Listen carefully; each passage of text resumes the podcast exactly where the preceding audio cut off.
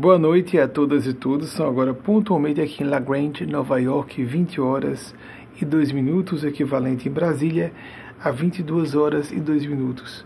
Cabe um pedido de desculpas a vocês que se programam para o nosso trabalho ao vivo é, as, para as 21 horas de Brasília, mas houve uma superveniência é, de caráter operacional que nos impediu de começarmos pontualmente. Tentamos começar com 30 minutos de protelação até que precisamos adiar para 60 minutos. Trabalho ao vivo, acontece isso, e como a maior parte do nosso público, inclusive, nos acompanha depois da transmissão em tempo real, nós ficamos relativamente tranquilos e tranquilas as amigas dos bastidores. Mas de qualquer forma, segue nosso registro de desconforto, de constrangimento com a espera de vocês. A gente vive numa época em que as pessoas se ocupam, vão para navegar na internet, se, estão em casa e podem zapear na TV o que for, mas mesmo assim, eu gostaria que fosse sempre. Não houvessem intercorrências, mas a vida é cheia de imprevisibilidades e nós temos que nos ajustar a elas de acordo com o que nossa consciência nos determina sejam as melhores formas de adaptação à confluência de eventos que esteja ocorrendo em determinada circunstância de nossas existências. Nós já vamos começar então com as perguntas que vou ler junto com vocês, ao vivo. Há um grupo que está recebendo as perguntas antes. Quando até acontece um atrasozinho como esse, semana passada, se não me engano, nós atrasamos 30 minutos há tempo, inclusive, de mais de vocês fazerem perguntas e haver mais oportunidade de uma triagem interessante para o interesse coletivo das perguntas a serem trazidas a Lumen ou provocações temáticas. Então vamos começar com o que a nossa equipe selecionou para que eu veja. A questão de dizer ao vivo é seria muito interessante que eu lesse antes, se eu estivesse falando por mim mesmo apenas. Como não estou, é uma convicção minha Acho muito gentil quem acha que estou falando só, mas com uma convicção minha, eu tenho que partir dos meus pressupostos de realidade, do meu cenário de interpretação de vida. E eu estou sobejamente convencido nesse 35º aniversário de convívio com o Espírito Eugênio Spazia, que foi se aprofundando no correr dos anos e dos decênios, eu estou completamente convencido de que se trata de uma realidade indiscutível, ampliada inclusive com evidências acachapantes de contato com o universo íntimo de outras pessoas que não teria como ter acesso de outro modo. E a tese da telepatia não é suficiente para explicar uma série de eventos que vão além da tese da telepatia. Quando nós nos aproximamos muito de um fenômeno, nós vamos tendo tantas evidências a respeito que seja que nós vamos descartando as outras possibilidades, porque todas essas, obviamente, eu considerei já que estudei o assunto, tive interesse sobre a maneira quando eu comecei a trabalhar diretamente com ele. Vamos passar a primeira pergunta selecionada por nossa equipe, para que comecemos a palestra a partir da provocação de vocês. Reivaldo Taranto, Rio de Janeiro, capital. Poderia falar a respeito da época de carnaval e de suas respectivas implicações espirituais coletivas? Reivaldo, bem apropriado, né? bem oportuna pergunta. A espiritualidade amiga com quem eu trabalho chama muita atenção para o fato, é muito fácil de, de uma perspectiva moralista nós condenarmos todas as experiências dos foliões de carnaval.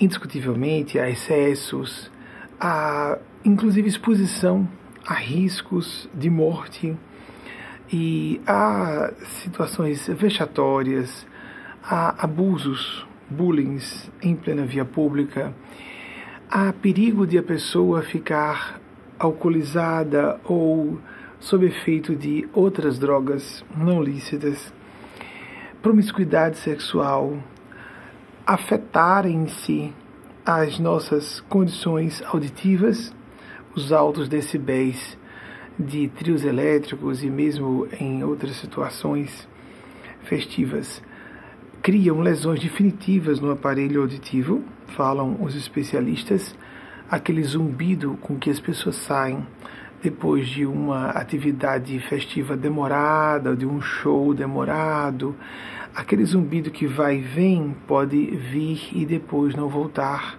a sumir completamente. Eu que padeço de tinnitus nos dois ouvidos, Aviso, isso é muito desagradável. O meu provavelmente teve duas origens, uma otite que padeci aos três meses de idade nessa encarnação e principalmente a atividade mediúnica que parece ter alguma relação com um zumbido nos ouvidos, o tinnitus. Um zumbido muito agudo nos dois ouvidos. Chico Xavier, por exemplo, portava o que ele chamava de barulho nos ouvidos que dificultava o seu trabalho. Então nós usamos muitos recursos, ruidozinhos, a terapia cognitiva sugere para desviar a atenção, etc. Porque eu percebo que há dois tinnitus. Eu vou voltar ao seu assunto, que entra já outro tinnitus nisso aí. Esse tinnitus físico que está nos ouvidos como um zumbido permanente, como se você tivesse saído, acabado de sair de uma festa com um, o volume do som muito alto é permanente. Para dormir eu tenho que usar um mascarador auditivo, senão não consigo conciliar sono, mesmo que o som seja perturbado por causa do outro tinnitus, um tinnitus mental, uma espécie de padrão de interferência das exalações psíquicas, psicoespirituais de pessoas que estão em aparelhos de matéria densa como o nosso e pessoas livres da matéria densa e que estão em frequências próximas à superfície gera uma espécie de balbúrdia vibratória, muitas vezes é, com traços enlouquecedores. Muitas e muitos de vocês mais sensíveis podem ter passado por várias ocasiões semelhantes, quando, por exemplo, adentraram um lugar público que estava carregado, como se diz no vernáculo, não é? Ou a pessoa atravessa uma festa pública e se sente mal, ou um shopping center abarrotado de pessoas. Então, primeiro, claro que há uma série de elementos nocivos até ao corpo. As pessoas podem sofrer pisoteamentos, serem machucadas. Já soube de terríveis acidentes e incidentes que ocorreram em períodos carnavalescos. Mas nós devemos também a vampirismo de hordas de seres do plano extrafísico de vida que se aproveitam desse desbragamento das tendências mais viciosas da multidão, mas existe um traço místico, ritualístico que foi perdido. É como se a nossa civilização, a nossa cultura tivesse tanta pobreza e tem. Estamos numa época de grande pobreza, de rituais espirituais. Eu estou falando a palavra ritual e seus derivados como rituais. Os rituais e as situações ritualísticas, no melhor sentido, na melhor acepção do verbete, do vocábulo, que nós procuremos ter métodos, práticas de vivência devocional, de reverência ao espiritual, à transcendentalidade, nós não temos, coletivamente. O que na nossa cultura, para algo que, se, que envolva grandes multidões, nós temos de caráter místico? Não temos. E então, o que é o denominador comum da multidão da humanidade física, no plano físico dessa, desse planeta? E não só da humanidade, do plano físico, mas do plano extrafísico, próximo em termos de frequência de sentimentos e intenções. Dessa humanidade que está encapsulada em organismos físicos. O que acaba acontecendo é o que é denominador comum, que é algo entre cultura misturada a impulsos bestiais. Nem todo mundo está no impulso bestial solto, mas muita gente está bem próximo disso. Então, uh, que nós reflitamos sobre a carência imensa que nós temos de espiritualidade. Fala-se muito corretamente, eu já citei algumas vezes, não é pensamento só dos orientadores e orientadoras espirituais do nosso grupo, mas isso já foi denunciado por autores norte-americanos, norte-americanas desde o século passado, que indubitavelmente pelo obscurantismo medieval nós sofremos uma repressão da sexualidade humana altamente patológica. Mas a repressão da transcendentalidade, do nosso impulso imanente à transcendência, é no mínimo tão prejudicial quanto o impulso castrado da sexualidade. E isso nós percebemos em situações sérias como essa. E nós podemos ficar contaminados, contaminadas. Volta e meia cito aqui epiteto. Alguns autores são de nossa preferência, a gente acaba se recordando mais deles. Epiteto, filósofo estoico grego que passou a maior parte de sua vida em Roma Antiga, ele foi, ele foi um escravo, na época a escravidão não estava vinculada à cor de pele, mas sim à etnia. Ele foi escravo de um secretário de Nero, vejam que loucura. Viveu entre o ano 50 e o ano 133 da nossa era, no nosso calendário gregoriano cristão. E Epiteto disse que nós tivéssemos muito cuidado com quem andávamos nos associando, porque é do feitio de nós seres humanos absorvermos gostos, interesses, ideias e até hábitos de interpretação de eventos das pessoas. E se nós estamos no meio da multidão, o que acontece? Por exemplo, não deixa de haver uma espécie de cultura que é, cria é, balizas, não seria bem o caso, nos enquadra numa convenção do normal. Essa ideia de eu quero ser uma pessoa normal, eu quero estar com a convenção, é mais agradável, a gente está com a maioria, sempre é confortável nós estarmos partilhando das ideias, sentimentos, opiniões e comportamentos da maioria. Isso nos lembra muito os sistemas educacionais e todas as formas conservadoras do establishment. E um escritor, filósofo, escritor não, filósofo francês do século passado, Michel Foucault, 1926-1984, só sobre esse assunto de escolas. Vejam só, eu estou falando de escola lato senso. Isso é uma forma de sermos induzidos hipnoticamente uma maneira de entender. Somos treinados, hipnotizados, orientados a dizer: vamos curtir a vida. E curtir a vida seria estarmos debaixo de altos decibéis, muito álcool, muita droga, gente pulando, suando, esfregando-se no suor umas das outras. Algo de bastante primitivo nisso tudo, não há?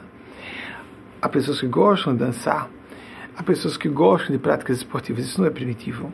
Mas há algo de assustador quando vemos aquela mole, aquela massa humana pulando debaixo de um barulho com músicas de baixa, de qualidade duvidosa, algumas são muito boas. A música popular brasileira, os traços de samba, o frevo de Pernambuco, etc, etc, cada uma, cada região, os desfiles de escola de samba com seus aspectos artísticos, sobremaneira no Rio de Janeiro e São Paulo capitais. Mas Vejam, Michel Foucault que ele falou sobre escola, só sobre escola. E isso é a maneira, somos educados pela sociedade. Não só na instrução formal, somos educados em casa, somos induzidos pela cultura a agir de determinada maneira, somos levados a aprender a agir de uma certa maneira para sermos aceitos em grupos. E temos um horror instintivo de sermos banidos e banidas dos grupos de que fazemos parte. Michel Foucault, Foucault acho que é essa, 1926, 1984, chamou atenção, ele foi bem revolucionário, que as escolas se prestavam a funções sociais semelhantes a prisões e instituições psiquiátricas. Definir, classificar, controlar, regular pessoas não há maneira de iludir. Vocês se lembram da frase famosa, pão e circo, da Roma antiga? Vamos iludir a multidão, vamos brincar, vamos, vamos nos alegrar, porque afinal de contas a vida é passageira e nós devemos agir de forma, por isso, irresponsável, inconsciente e instintual, primitiva e desbragada, como falamos, desgovernada, desembestados em nossas liberações de instintos e de impulsos. Os impulsos não devem ser reprimidos, mas não podem ser simplesmente liberados. Nós temos que educar a manifestação desses impulsos, não é verdade? Isso significa essa, esse é um dos pressupostos da condição civilizada.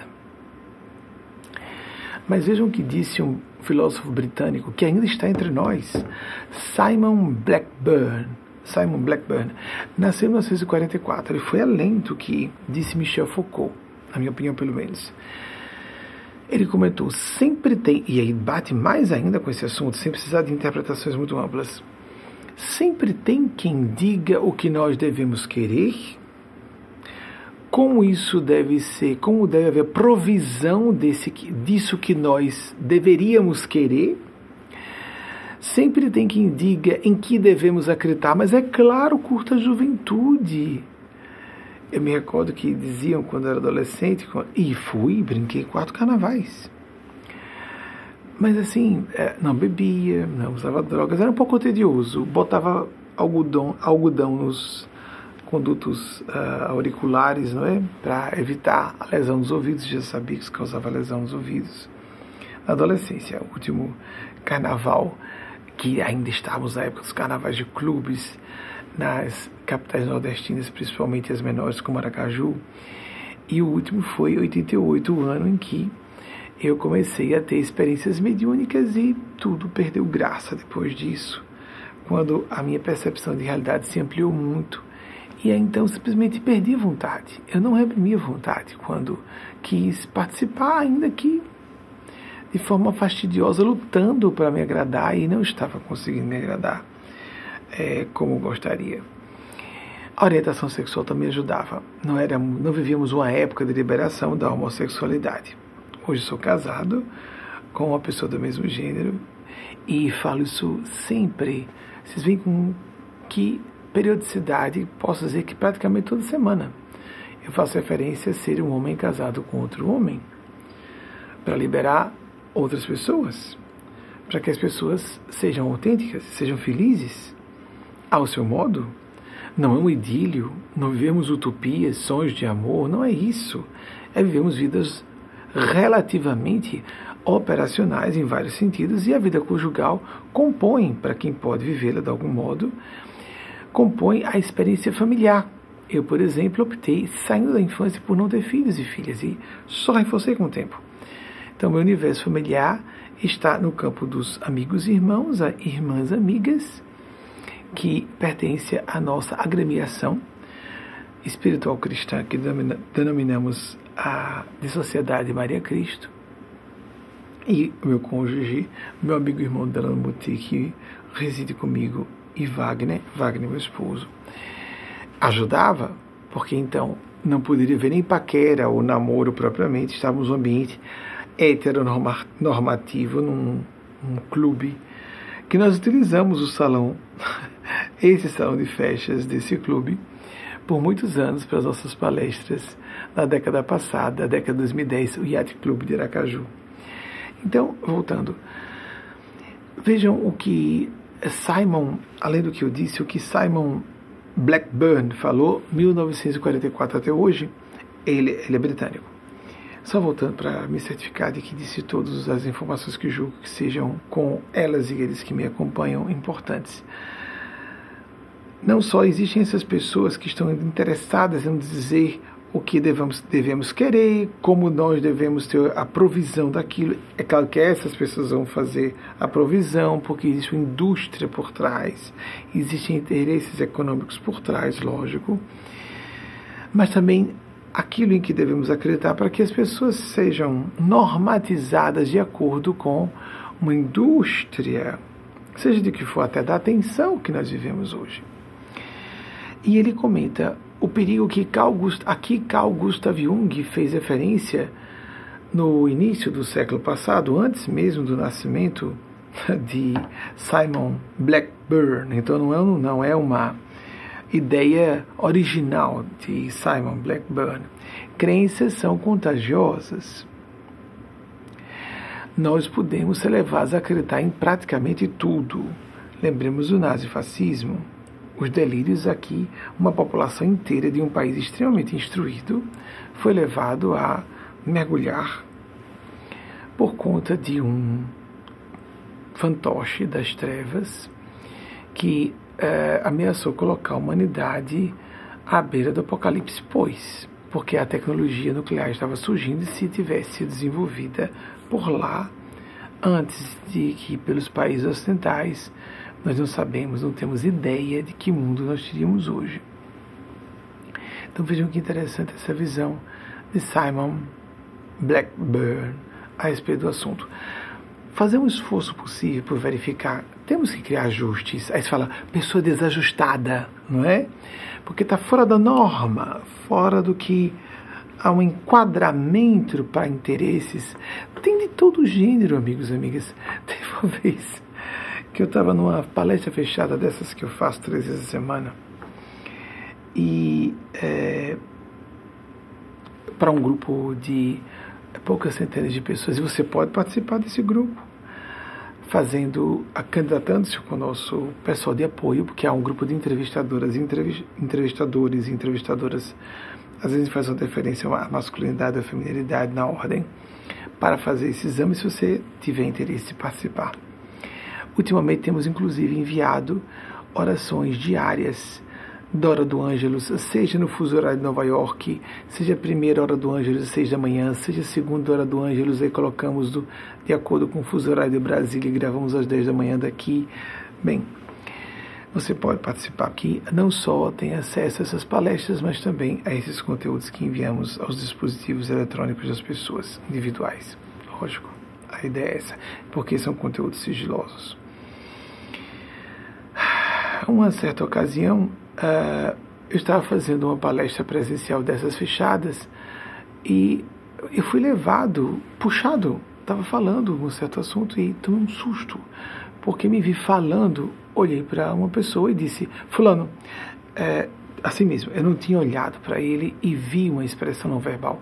Eu estava olhando em outra direção e os espíritos me impeliram, porque eu sou basicamente psicofônico, ou seja, canalizo a fala deles, como eles e elas estão aqui, as almas do plano do bem, os espíritos dedicados ao bem, estava falando sobre um certo assunto, eu me voltei para uma pessoa especificamente da plateia e disse, fulano, olha, eu gosto de dobrar a camisa assim mesmo, da moda antiga.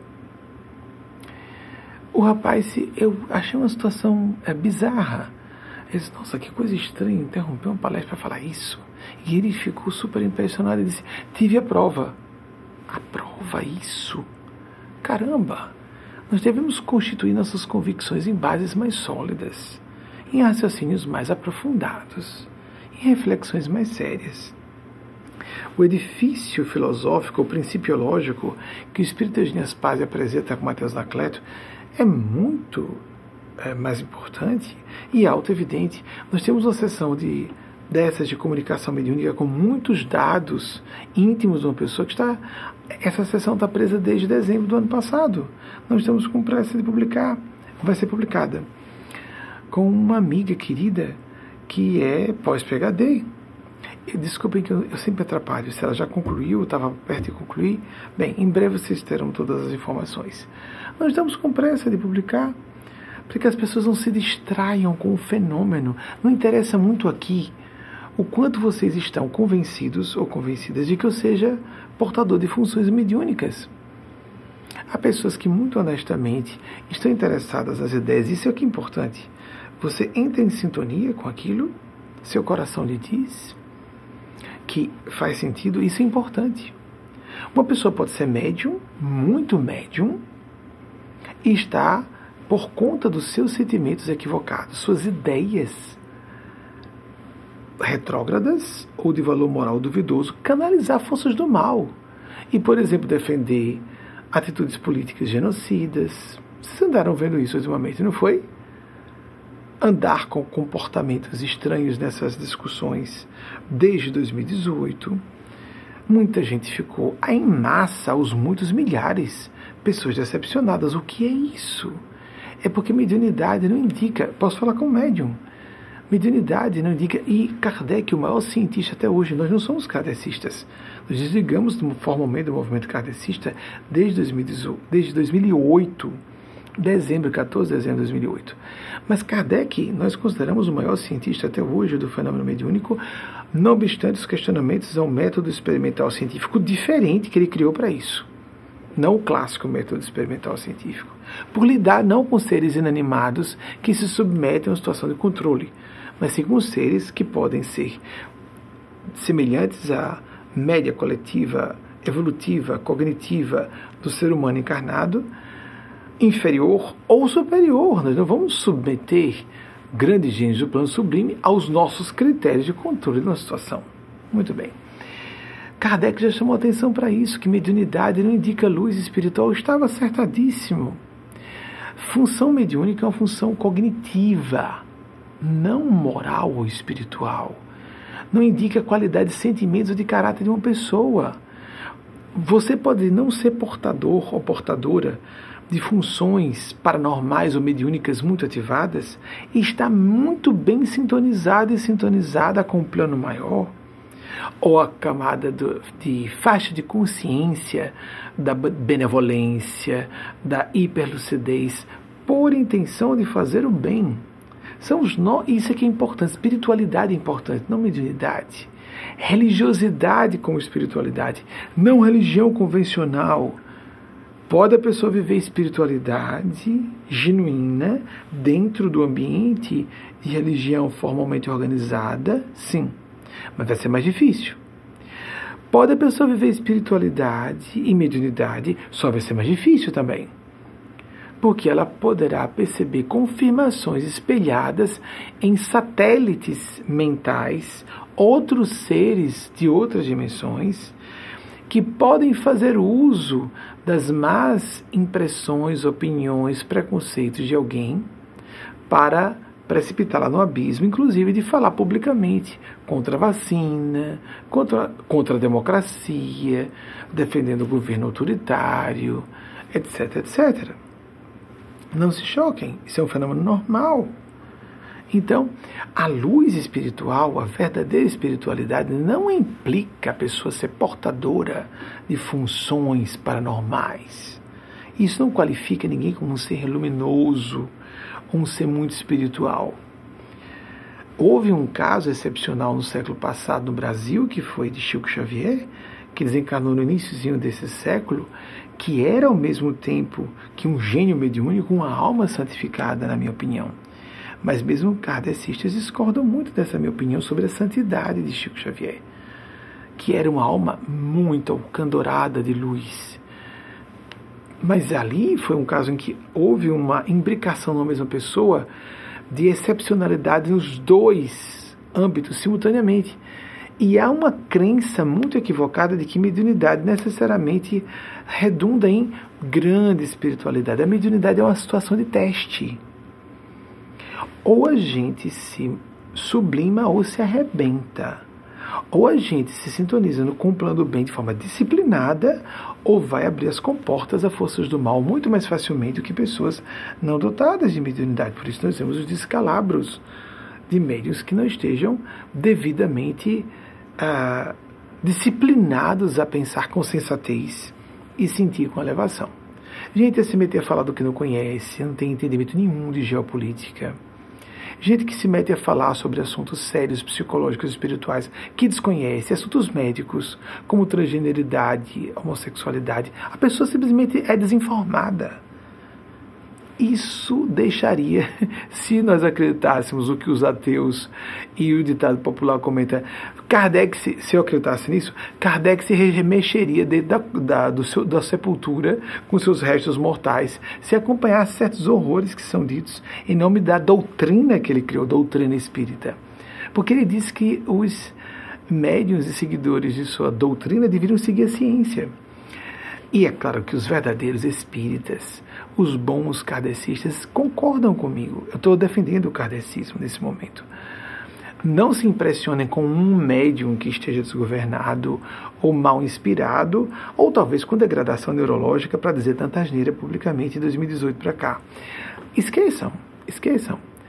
Procurem ver se aquele edifício de ideias importa a você. Nós nos desligamos do movimento kardecista por perceber que estava havendo uma grande discrepância de ideias e que nós éramos um outro movimento espiritual.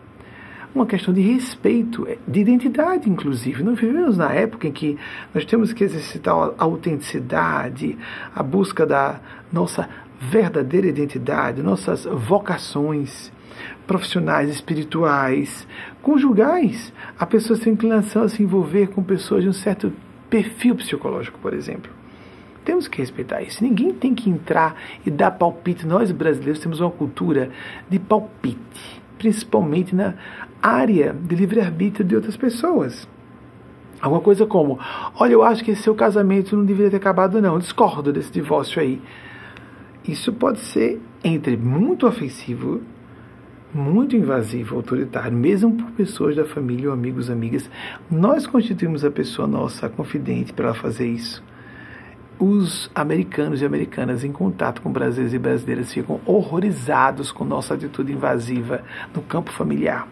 Todo mundo se mete a dar pitaque, opinião na vida dos outros sem ser chamado.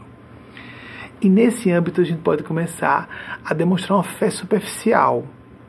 Se a espiritualidade, aquela pessoa errou, terminou um casamento, e se aquilo foi uma provação, justamente enfrentar a opinião pública para viver o divórcio, sou um defensor ardoroso, principalmente para mulheres que eram muito mal vistas no passado, um defensor ardoroso, lógico, qualquer pessoa lúcida do divórcio namoros, amizades. A mensagem que Eugênia Spazia trouxe, Maria Cristo, fala sobre isso. Há grandes eventos que são universais, vicissitudes naturais da condição humana e inelutáveis, inescapáveis. Todas e todos atravessaremos. Nós falamos isso de vez em quando, mas é necessário, não é? Esses delírios que se manifestam no primitivismo dos vícios de algumas pessoas, que estão na folia. Lembramos que folie em francês dá uma ideia de loucura, não é? Então os foliões podem estar um pouco é, baratinados e baratinadas, não todas e todos, lógico. É possível que a pessoa viva com apreciação artística, a, a maior festa a céu aberto e a apresentação artística que existe assim, é, pelo menos propalado há algum tempo, sem dúvida a distância vendo é interessante. Então, amigas, amigos, demissões, términos de amizade. Algumas pessoas ficam chocadas, meu Deus, me abandonou. Olha, não quer mais saber de mim. Mas esses fenômenos são normais. Os interesses começaram a mudar. Os valores mudaram. Há pessoas que estão estáveis num certo conjunto de valores e outras continuam desenvolvendo outras características. Algumas delas podem retrogradar, ficar mais convencionais, podem ficar reacionárias. E em vez de dizer quem está errado ou certo, isso é um fenômeno humano normal. Entrarmos em conflito com o modo de ser de outra pessoa. E às vezes o afastamento pode ser uma manifestação refinada de respeito a outra pessoa, inclusive parentes biológicos. Familiaridade consanguínea não é determinação, nunca foi. Jesus declarou isso claramente, todas as tradições espirituais do Oriente também falam isso. Parentalidade consanguínea é instinto animal. Pode ser sacralizada, essa manifestação instintual, é um dever de pais e mães, diante das leis humanas. Olha aí a pensão de alimentos, não é? Diante das leis humanas, diante das leis animais, o instinto de proteção da prole, diante das leis divinas. Há um karma para se ser pai ou mãe de alguém, mas geralmente é dívida de pais e mães em relação a filhos e filhas, e não o contrário. Qual é a melhor forma de pagar karma? Ser pai ou mãe de alguém. A gente sempre inverte, né? A cultura diz: filhos e filhas devem obediência e idolatria aos pais e mães. Uh -uh. Ficaram adultos adultas, e à medida que os filhos e as filhas vão desenvolvendo suas próprias opiniões, seu modo de ser e sentir o mundo, pais e mães não podem, não, devem se ajustar, a não ser que queiram agir de forma mais condenável, justamente por serem, serem pais e mães. Porque se a gente espera respeito de amigos e amigas e de estranhos e estranhas, imaginemos o quanto é devido o respeito da parte de pais e mães. Se há amor, a pessoa necessariamente não pode condenar, mesmo aquilo com que não concorda. Honoré de, Balzac, o grande escritor francês, a obra dele é 1799-1850. Um gênio é, de produção criativa prolífera, copiosa. Começou a escrever muito cedo, é fenomenal. A principal obra dele, se não me engano, a Comédia Humana, com uma, um apanhado de 95 romances. Ele disse algo sobre isso Quanto mais alguém julga, menos ama. Se eu condeno muito, ah, mas espera aí, eu eduquei você para outra coisa. Se eu digo, eu eduquei você, a não ser que o filho esteja ou a filha com atitude criminosa, para um pai chegar à mãe a dizer alguma coisa como em tom de cobrança, assim. Mas eu eduquei você para ser médico, ser da alta sociedade ou o que for, e a pessoa pode ser vocacionada à medicina, a posições de poder na vida pública, na vida, seja o que for. Sim, vocacionada, mas normalmente nós não vemos pessoas que buscam posição de destaque por vocação, e sim por, por interesse no prestígio, no poder e na fortuna pessoais. E famílias que cobram muito isso estão com esse interesse. Isso é uma violação do espaço dos filhos e das filhas. Jesus disse que só chamássemos a pai, de pai a Deus. Foi assim que Francisco de Assis tirou a roupa em público dizendo que a partir daquele momento, dentro, imagine, de uma audiência do direito canônico, diante da, da comunidade é, ali reunida, ele tirou a roupa que tinha sido dada por seu pai, uma roupa fina de um rapaz de alta classe burguesa, um filho de um comerciante rico, e disse a partir dali, como disse nosso Senhor Jesus, só chamo de pai a Deus. Renegou o pai. Não se fala sobre isso, não é? Mas ele é, sem dúvida alguma, um dos maiores estudiosos, até não cristãos, falam sobre isso. Ele é reverenciado por católicos, por evangélicos, por cadecistas, por pessoas que não creem no cristianismo e que estudam o fenômeno do cristianismo e dizem um dos maiores nomes da história do cristianismo, Paulo de Tarso, Francisco de Assis, Jesus.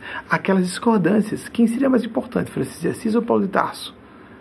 Ao lado de Jesus. Vocês têm uma ideia da importância, relevância de Francisco de Assis. Ele foi duro bastante sobre o assunto a esse ponto. Se a gente for ver os evangelhos de Jesus, quem é minha mãe, quem são meus irmãos? O rapaz que ele chama para segui-lo, eu vou enterrar meu pai. Ele diz: Deixe os mortos enterrarem seus mortos. Caramba, Jesus disse. É só a gente ler. Vamos ler. Vocês percebem? Nós nos enganamos. E significa que as pessoas não devam ter piedade, caridade com pais e mães, na medida em que eles tenham respeito e elas tenham respeito conosco. Tem que haver um ajuste. Se as pessoas estão adultas, tem que se respeitar como adultas. E quem mais deve respeito? Pais e mães, lógico, porque são pais e mães. Até os instintos favorecem o respeito. Se a pessoa não consegue respeitar e amar, nem com os instintos animais, então essa pessoa é uma inimiga qualificada. Não à toa, as correntes psicológicas quase todas trabalham a libertação de laços perturbadores que pais e mães fizeram e traumas sobre pessoas que estão adultas e continuam sofrendo ecos de traumas da infância. Pais e mães são pessoas limitadas com seus defeitos e a gente deve exercitar o perdão na medida em que essas pessoas estejam arrependidas e queiram mudar seu comportamento. Mas à medida que não, a gente mantém a certa distância, inclusive por respeito. Se um pai ou mãe está na terceira idade, vai viver a base de discussão com pessoa na terceira idade, avançada, por exemplo. Enferma, a gente mantém distância. Isso é o que parece o filho desnaturado. Não, o pai e a mãe que é desnaturado, desnaturada, está desrespeitoso, desrespeitosa, muito invasiva, muito invasiva. abramos os nossos corações e nossas consciências a enxergar um pouquinho além das aparências. Outro filósofo francês, Blaise Pascal, que citei recentemente de novo. Agora, dessa vez você está com as datas 1623, outra vez não citei, 1662. Ele disse algo interessante. A contradição numa fala não indica falsidade, e a ausência de contradições não necessariamente constitui verdade palavras aproximadas. Pensemos de forma mais profunda. Não nos atenhamos, não nos atenhamos, não nos atrelemos à superfície de análise de um fenômeno. Quando pais e mães com filhos e filhas são amigos, nossa, que relacionamento sólido, profundo, satisfatório, até os instintos ficam felizes, não é? Mas quando não, vira um pesadelo não é à toa que todos os reencarnacionistas sabem que na parentela biológica nós temos desafetos reencarnados. E os maiores problemas kármicos são resolvidos através dos laços consanguíneos. Só que aí onde entra, nós recebemos a oportunidade de nascer numa certa família biológica. E depois nós percebemos, ficando adultos, que pais e mães não estão fazendo sua parte. Devemos nos sobrecarregar psicológica e moralmente, desenvolver uma doença degenerativa terminal, a base engolir coisas de pais e mães ou pessoas mais velhas, respeite os mais velhos. Então vamos ficar, vamos então desrespeitar os mais jovens em seus direitos e seus sentimentos. Uma criança e um adolescente não devem ser respeitados em seus sentimentos. É claro, mais ainda estão fragilizados pela condição da infância e adolescência, não ah, ah, se assenhorearam completamente da plenipotência de, suas, uh, de seu acervo evolutivo.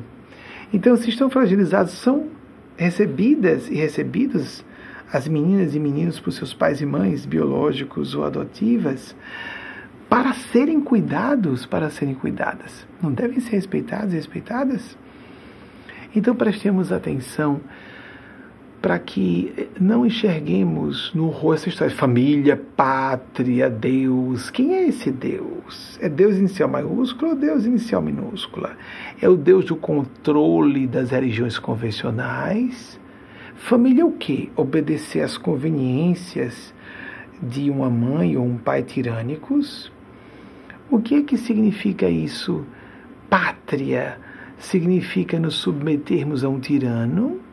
E seus interesses de um grupo em torno desse tirano, tenhamos cuidado com essa moralidade falsa.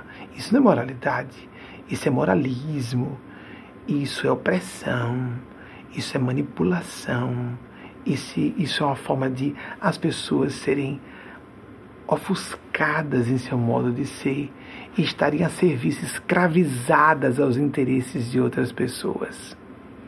Vivemos uma época de denúncia disso em vários sentidos.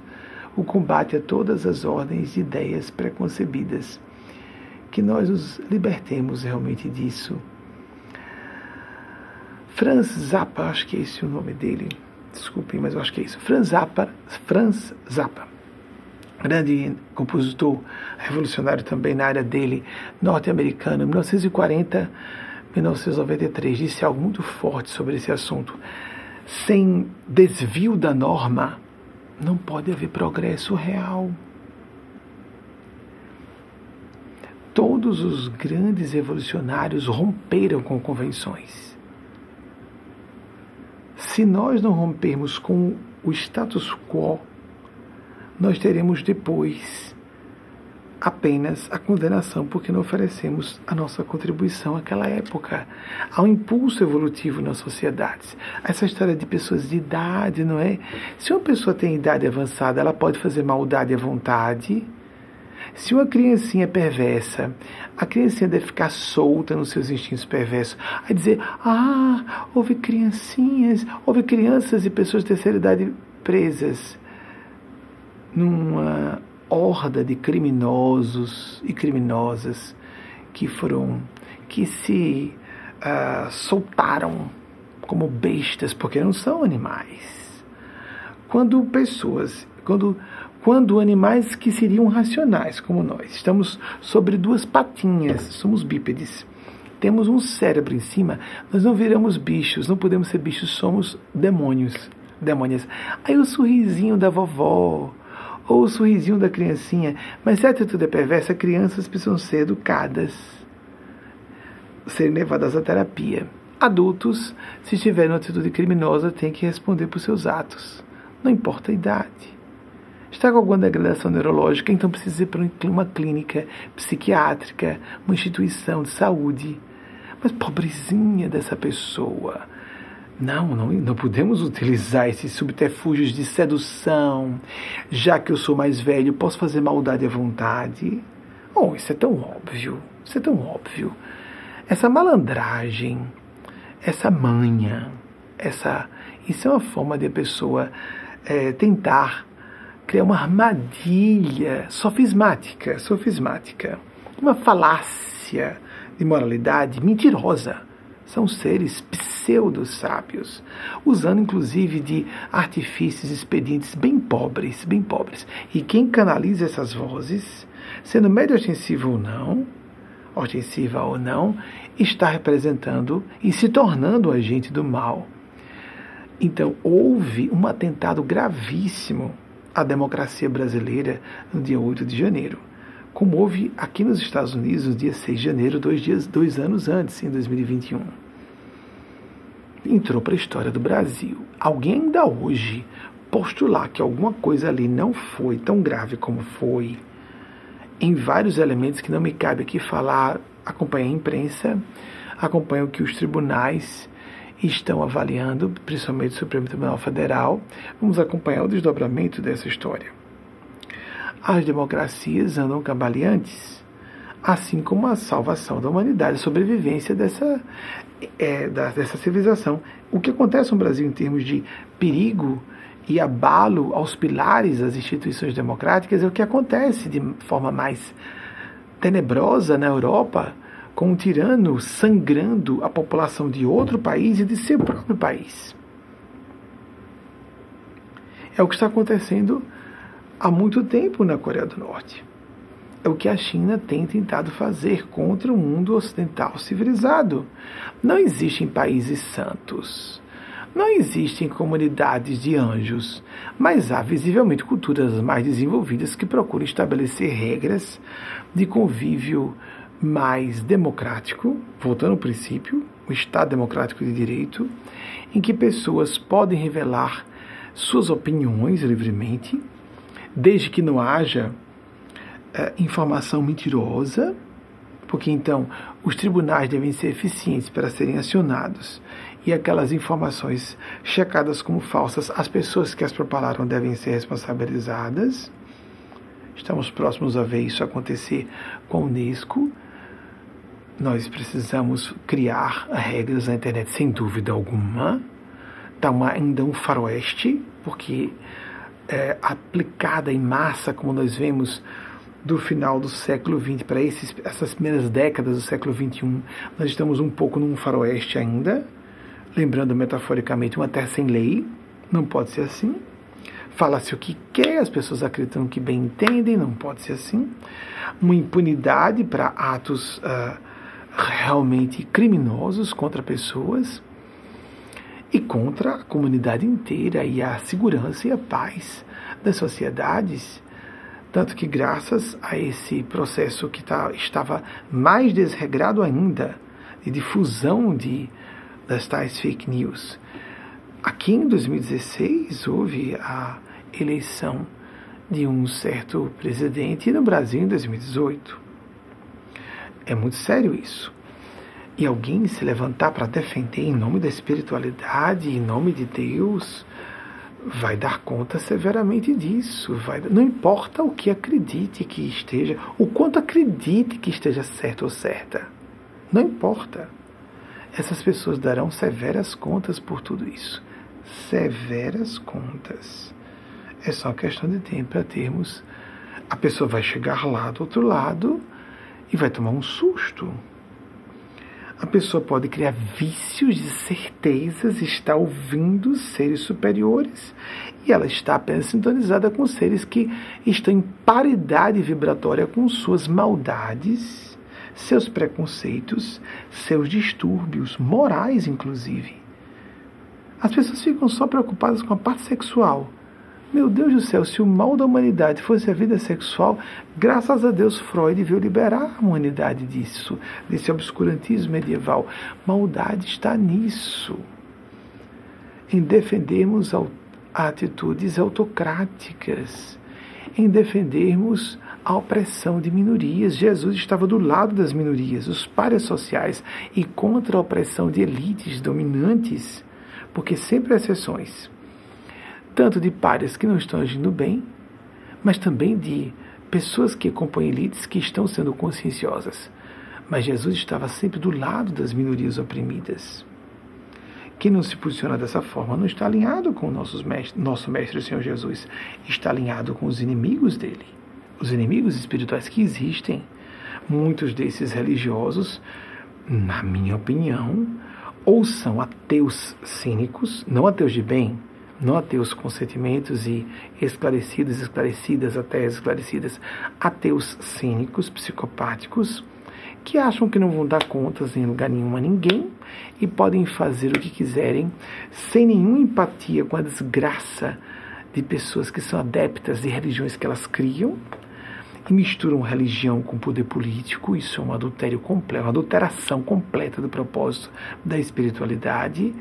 Então, religiões que se tornam palanques para a criação de impérios políticos também. Que horror! Isso é blasfemo. Ou então pessoas que querem se colocar como boazinhas e santinhas e apenas reforçando a postura opressiva de autoritários. Não estão sendo homenageados, não é? Isso será cobrado severamente dessas pessoas, quer elas acreditem, quer não.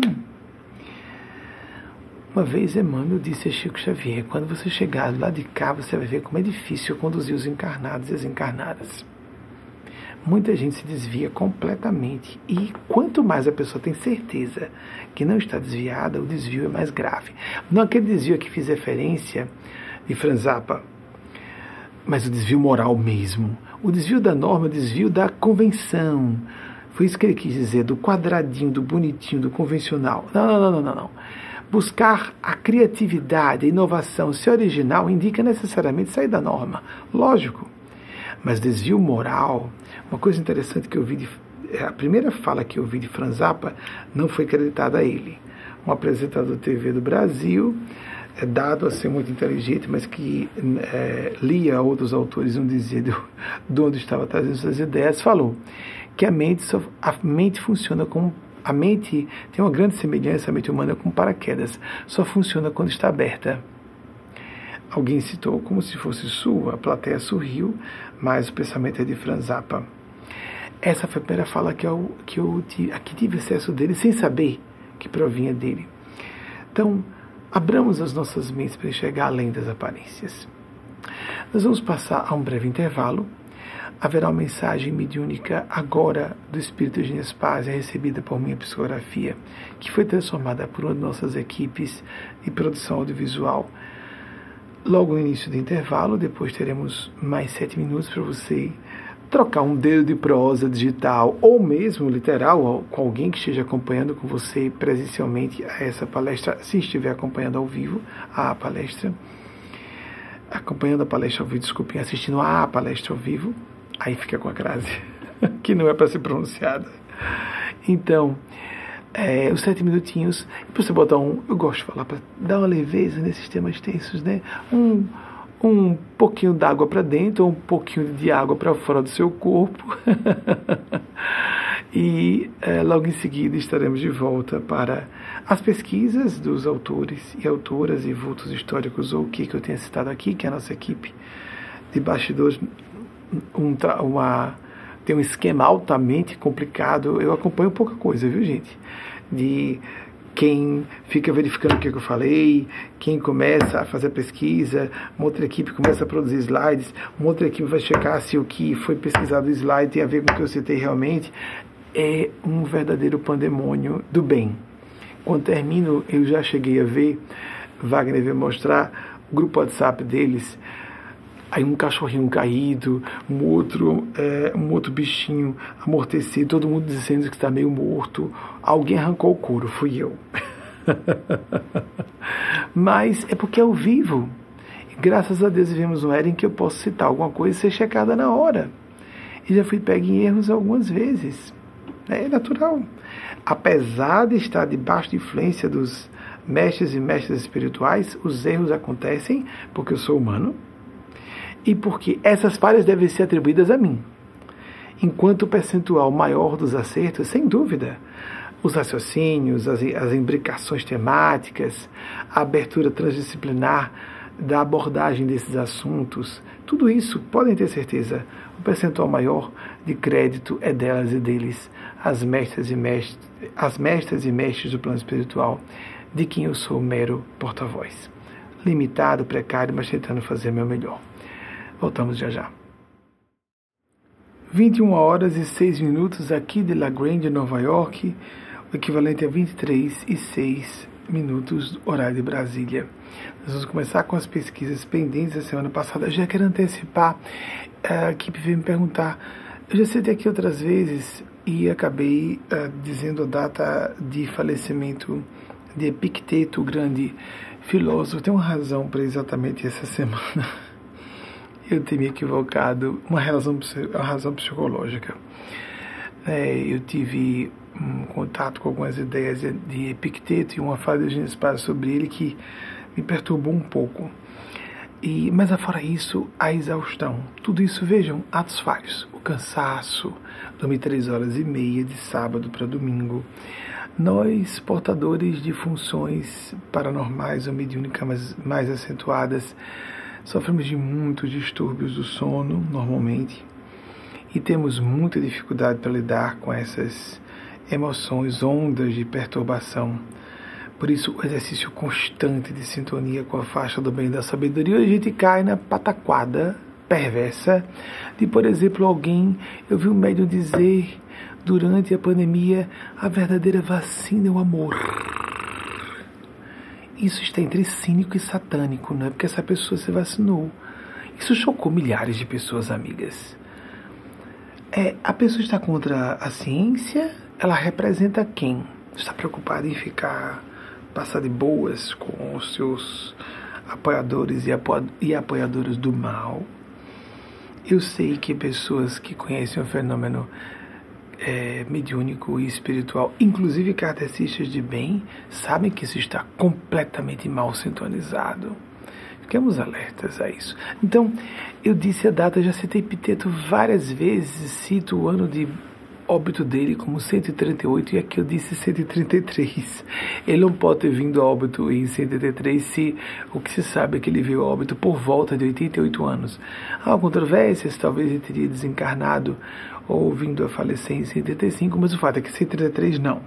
Então, foi falha minha essa informação, já antecipo que vai aparecer o slide, já chamamos aqui outras vezes. E hoje, como eu disse a vocês, falha de informação precisa. Isso é completamente desimportante. Se foi exatamente 33, 35 ou 38, o cara viveu entre o primeiro e o segundo ano da era cristã. É o suficiente para a gente ter uma ideia do Zeitgeist. Quem ele representava, que tipo de influência ele sofria. Era um filósofo grego, estoico, estava na Roma antiga, desde a juventude, etc.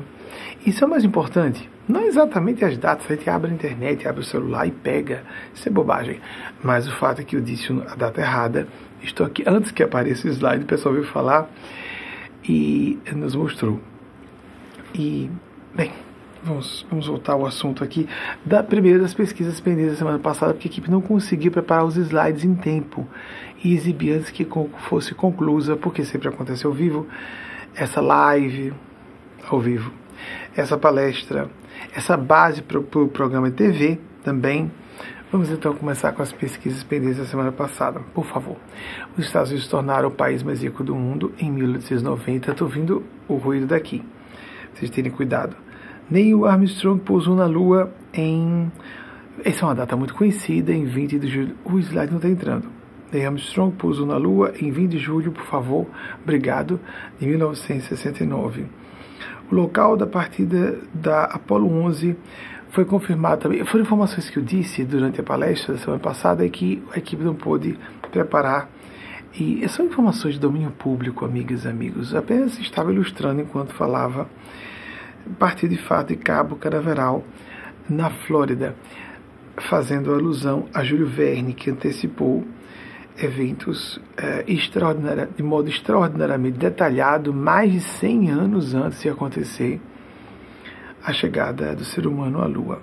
A Guerra da Secessão deu informações que não foram checadas em tempo, que morreram aproximadamente um milhão de homens, e os Estados Unidos, naquela época, tinham aproximadamente 30 milhões de habitantes. Foi também informação que não chegou em tempo. Por fim, temos aqui do princípio da desobediência civil próximo, por favor. Foi formulado por David Thoreau e aplicado por Mahatma Gandhi Martin Luther King Jr.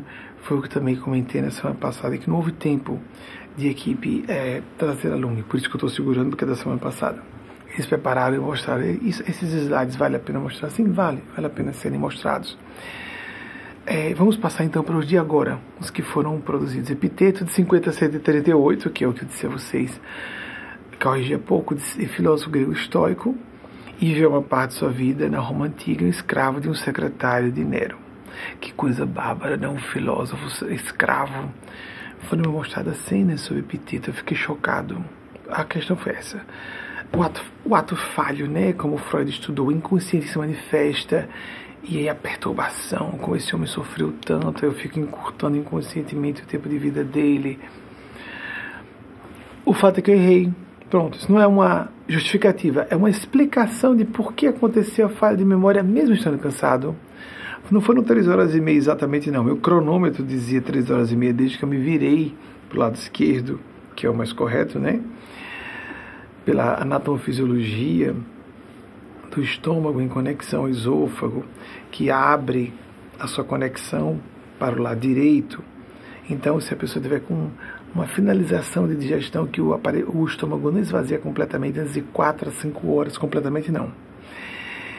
Pode haver refluxo gástrico favorecido se a gente não estiver virado para o lado esquerdo. Então, se alguém tiver algum problema com isso, para facilitar acessos de tosse, sufocação, etc., durante a noite, vire-se para o lado esquerdo. Consulte seu médico ou médica especializada em trato digestivo e terá informações mais detalhadas.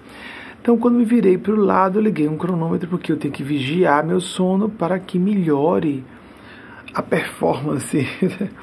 o resultado tento, faço possível. Não está certo dormir pouco. Temos que dormir no mínimo seis horas por noite.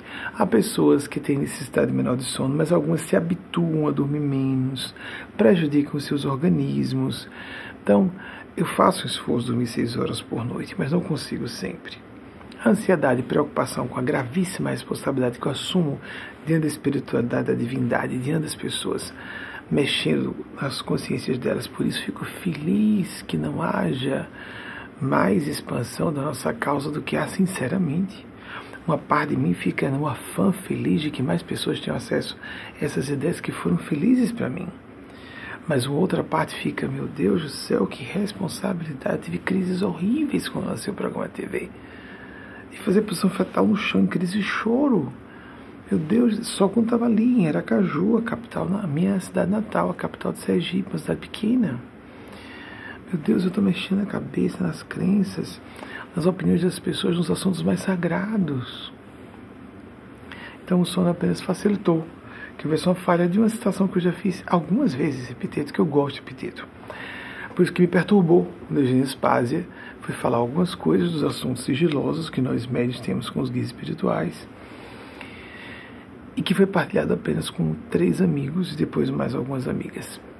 Além de epiteto, próximo, por favor. Michel Foucault, 1926-1984, um filósofo de nacionalidade francesa. Próximo, por favor, estão as datas confirmadas. Simon Blackburn. Engraçado que eu vi com um G no final, mas a pronúncia é essa, Blackburn. Eu me lembrava vagamente, posso ter checado errado. 1944, quando eu vi, não é? 1944, um filósofo britânico, é, uma pessoa de bem é visível, na minha opinião, pelo menos. Quando nós citamos alguém aqui, não estamos concordando com tudo que ela disse. É claro que nós precisamos de instrução formal. Não podemos aplicar literalmente o que Michel Foucault falou, por exemplo, que acabamos, antes de Simon Blackburn ser colocado aqui no, é, no slide de checagem de dados, de que escolas correspondem a prisões e instituições psiquiátricas. Não pode ser literal isso aí, não é? Mas que há uma proposta de que as pessoas melhorem métodos de ensino, sem dúvida, isso é universalmente reconhecido como um fato.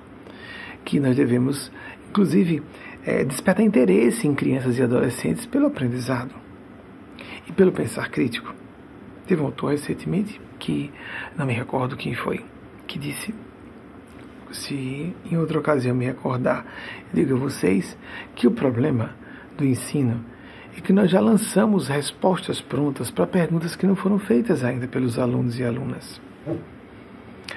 Então, se nós não desenvolvemos a capacidade de pensar, de ter o pensar crítico. Não o sentir crítico. Sentir crítico que é uma emoção de é, suspeitosa, atitude suspeitosa, não uma atitude inteligente, profunda. Nós temos que ser autocríticos para que possamos ser bons críticos e críticas a respeito de outras pessoas. Como diz Carl Gustav Jung, 1875, 1961, a melhor coisa que nós podemos fazer, uma das boas tarefas no mundo que nós podemos executar, é trazer de volta, retirar as projeções psicológicas que fazemos em terceiros de falhas ou problemas que portemos em nós próprios, em nós mesmas. Me lembro agora de um autor russo. Lá vai, gente. Ou vamos ver se dá tempo de vocês fazerem o slide e pesquisa. Se eu estiver enganado, Anton Chekhov. Ele viveu um pouquinho mesmo, é de não acreditar. Ele é um nome muito reconhecido, dramaturgo, escritor e era médico. Ele disse uma coisa que me pareceu um, uh, um pouco feia a respeito da, da literatura viveu entre 1860 e 1904, que a medicina era a legítima esposa dele, a literatura era o amante. Caramba! Eu demorei muito para saber que ele era médico. Sempre quando li alguma coisa sobre ele, ah, Anton Chekhov, um dos grandes escritores da Rússia, nascidos no século XIX. Aí, quando eu fui saber que ele era médico, ele teve o despautério de dizer isso, que era uma esposa e a literatura amante. Como assim a arte é inferior a uma função profissional convencional. No mínimo estão em nível equivalente, não é? Tanto no Chekhov disse algo muito profundo. É muito comum de literatos, eu citei hoje e vai daqui a pouco ser verificado, o conjunto de dados que apresentei sobre Honoré de Balzac. É comum que uma, uma, um autor ou uma autora quando vão falar um escritor, é, um literato, uma literata, trazer complexidades e subjetividades sobre o comportamento humano de deixar estudiosos de psicologia hoje estupefatos, pasmas. Foi o que eu disse recentemente em casa de amigos sobre uma autora que eu citei recentemente, Jane Austen, que veio entre 1775, lá vai outro, outra pesquisa, mas é fácil porque vocês devem ter aí, tem um mês que eu acertei talvez. Jane Austen, ou pouco mais dois meses, 1775, 1817. Ela era muito irônica e era produzir um clássico, pelo menos é o mais conhecido dela. Não sei se é a obra máxima dela, como é o caso das Comédias Humanas de Balzac, a obra máxima dele, Opus Magnum, né? É, é aquele conjunto de 95 romances mas pelo menos é o mais conhecido. Eu não sou um especialista em literatura, muito menos literatura britânica, amigas e amigos. Eu estou falando em termos de cultura geral e de generalidades que ilustrem. Jane Austen era uma mulher refinada, de alta classe, muito instruída e é, viveu numa época, vocês imaginem, final do o que importa dela não é a data exata, 1775, 1817, ok, que bom, que eu dei as datas, vamos ver se são certas mesmo. Mas estava falando com amigos recentemente sobre ela, dizendo porque era um casal de amigos em que a esposa dizia o filme Pride and Prejudice, Orgulho e Preconceito, vem no livro dela. E tem aquela figura de um homem perfeito, maravilhoso e parece um ser superior reencarnado. E acima de todos os preconceitos, etc., assistiu o filme quando foi lançado que é baseada nessa obra de Jane Austen. O que as pessoas não sabem é que ela era uma autora satírica, fazia crítica social, era extremamente irônica. E o que ela estava dizendo mais ou menos era: bem, eu estou aberta a conversar com cavalheiros desde que eles sejam perfeitos. E ela então cria uma personagem idealizada para que as pessoas não consigam se ver numa situação com, no caso as damas da época, não se verem numa condição com um cavalheiro como aquele. Aí eu disse a essa senhora amiga, com um esposo muito distinto, ela dizendo que gosta muito dessa peça, diz, olha, a gente tem que ver, é interessante assistir esses filmes como uma, uma espécie de compensação psicológica pela dureza da realidade, porque mesmo que seu esposo seja um homem distinto, ele é um ser humano com falhas. E o casamento é sempre desafiador. Eles tinham um casamento longo. E sempre há conflitos e atritos, etc. Não à toa, casamentos morrem. Nós temos que respeitar. Quando alguém está se divorciando, a gente só pode se lamentar e não dar palpite. Ainda mais quando vem algo de Deus. Porque senão, gente não aceita o divórcio dos outros, pode acontecer um divórcio conosco. E se não aceita o divórcio conosco, vem a morte de alguém. Acelera-se a morte de alguém. Porque uma morte física tem pessoas que sofrem mais tragédias do que outras. Por quê? Algumas porque estão sublimando, estão em alto nível de consciência, outras porque são teimosas e precisam levar mais marretadas kármicas da vida para ver se quebram um pouco seus corações empedernidos. Mas se tiverem merecimento, se tiverem boa índole. Porque senão, se elas forem frias demais, elas só acumulam karma para outra vida. Por isso tem tiranos que não acontece quase nada com eles. Nem merecem sofrer agora a lei do, do retorno. Como é paradoxo é complexo, né? Vejam, Vou continuar no slide. Isso é importante. E eu disse a essa, essa senhora: se você assiste a esse filme, por exemplo, e diz, ela citou um seriado que tinha um, algo semelhante, de um sujeito perfeito. Eu próprio tinha começado a assistir seriado e disse: nossa, muito mal escrito, porque representa um retorno a um passado completamente inapropriado. E quando entra a história e está mal reproduzido uma época, me desagrada profundamente. Então, é, comentei com ela: se você assiste como diletantismo, tendo consciência que é uma ficção sempre, sem inconscientemente começar a cobrar de seu marido uma atitude imprópria a um homem real, porque na, nas telas aparecem personagens, aí botam um homem lindíssimo, que normalmente é um sujeito, um macho de cinema estimulado a ser narcisista, não necessariamente é. Cheio de vícios, adulado, promíscuo, não necessariamente seja, mas a pessoa tem mais tentações a ser uma pessoa insuportável. Então, tudo que não é, é ideal como aparece na tela. A personagem já é absurdamente idealizada. O ator, com certeza, não é nada daquilo. Olivia de Havilland, que viveu entre 1916 e 2020, Tô certo? Acho que eu citei recentemente. Disse uma coisa linda sobre a personagem Melanie Hamilton, que ela interpretou no clássico E o Vento Levou. Gente, outra data. Lançado em 15 de dezembro de 1939. Hum, amigos, vejam que impressionante, amigas. O filme foi produzido, foi trabalhoso, foi rodado no ano de 1939, pelo que eu me recorde, mas a, a seleção das estrelas de cinema que algumas delas iniciantes, algumas que não. Entre algumas também que eram muito famosas já na época, para a personagem Scarlett O'Hara foi difícil, que foi interpretada por Vivian Lee.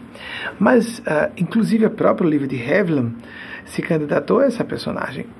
E ela foi fazer Melanie Hamilton, que é uma alma santa.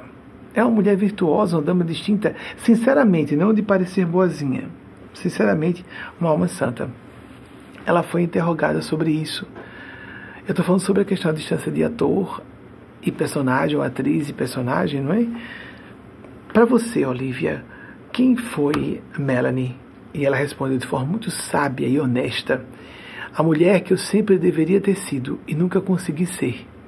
Lindo isso, não é? Então, se você tem essa noção que é um momento de lazer, de trabalho com a sombra psicológica, você está ali só aliviando as tensões de um casamento real, aliviando as tensões de um mundo duro demais, vivendo uma fantasia. Algumas pessoas relaxam com joguinhos eletrônicos, outras com filmes românticos. Não tem importância, tem que haver um momento de descanso mental. O que Mateus Anacleto chama de futilidade essencial. Descansar para voltar à realidade de modo mais criativo. O trabalho com a sombra, como disse Carl Gustav Jung, é aquele que nos torna mais motivados, motivadas, mais integrados, integradas e com mais criatividade, inclusive. Voltamos descansados emocionalmente. Cada pessoa tem uma forma própria de vivenciar isso. Então, vamos voltar. Simon, citei, por favor, dê uma olhadinha, não é? O lançamento da. Veja um lançamento que eu deixo, puxei para o livro de Havilland, 1916, 2020, que impressionou muito, que ela veio a óbito no mês. Ela nasceu no mesmo ano e veio a óbito no mesmo ano que um contemporâneo dela, é contemporâneo da mesma faixa etária. É, então não só viveram ao mesmo tempo, tinham a mesma idade. Da, da Hollywood, antiga Hollywood, Kirk, Kirk Douglas, pai de Michael Douglas, que viveu também entre 1916 e 2020. Só que o livro de Haviland ainda conseguiu completar 104 anos e Kirk Douglas, pelo que eu lembro, não chegou a completar. Mas é bobagem se completou ou não 104. Vocês entendem que essas imprecisões são tolas, são desimportantes. Mas coincidência estranha, não é? Dos últimos astros da Hollywood dos anos 30, os dois morreram, nasceram e morreram no mesmo ano essas coincidências que chamam a atenção de que as piscadelas de Deus, atenção, tanta coincidência assim, não pode ser aleatória porque em termos de probabilidade matemática são impossíveis de ocorrer. A todo momento, é só ficarmos atentos, atentas e só isso é um flerte de Deus para que nós questionemos um pouco esses, essas certezas monolíticas de ateísmo, né, ou de que não existe nada. Amigos, amigas, para quem conhece muito o assunto espiritual místico, é quase uma, uma parece até uma limitação cognitiva de quem não acredita em nada. É, e nós sabemos que há pessoas muito inteligentes e instruídas, e é visível que essas sofreram grandes traumas e decepções com religiosos ou religiosas. Mas a nossa tese é, lembremos, esse argumento, por favor, preste atenção. Nós não deixamos de acreditar na política porque existem maus políticos, ou na importância da política porque existem pessoas que exploram a política para seu interesse pessoal. Não deixamos de acreditar na economia porque haja pessoas que sejam mercenárias e parasitárias e haja bilionários e muita é, má distribuição, muito má distribuição de renda entre povos, dentro de uma população, de um certo povo, e entre povos, entre nações. Mas nós questionamos a, a realidade de Deus e a espiritualidade porque descobrimos maus religiosos, más religiosas e falhas na religião. Peraí, então, no, no meio da religião e da espiritualidade, as pessoas têm que ser perfeitas e santas, e no resto as pessoas podem ser falhas. Caramba, tem alguma, tem alguma coisa errada nessa área de justiça, da lógica e do pensar correto dessas pessoas. Nós não estamos avaliando com isenção, com imparcialidade. Não há imparcialidade. Que a religião foi usada para manipular e controlar pessoas até hoje. A política também. A mídia também. Vamos abandonar a mídia? A política? A economia, já que existem abusadores e manipuladoras? Claro que não! Vamos abandonar a espiritualidade, que é uma busca de completude profunda. Até nossa estrutura neurofisiológica precisa disso. Nós vimos uma época de um ciclo cultural, histórico, de negação da espiritualidade. Não se deixe levar por essa hipnose. Isso mal, maltrata você própria, você mesmo. E se você propala isso de forma enfática, você passa a ser responsável por induzir pessoas à desesperança e eventualmente ao suicídio. Isso é grave, isso não é bobagem. Com todo respeito a quem tem a crença ateísta, é uma crença, porque não tem base lógica. São pessoas até bem intencionadas, eu conheço algumas, mas que elas estão contra os abusos, os delírios das religiões convencionais e de religiosos ou religiosas de que mau caráter como há políticos mau car maus caracteres, profissionais de todas as áreas que tenham distúrbios de caráter. E ninguém vai abandonar a medicina porque, ah, percebeu-se lá o anestesista fazendo aquilo ali que eu não vou dizer que está na imprensa. Então, não vou mais, não quero mais saber de anestesistas. Vamos discutir que não é necessário mais haver anestesia.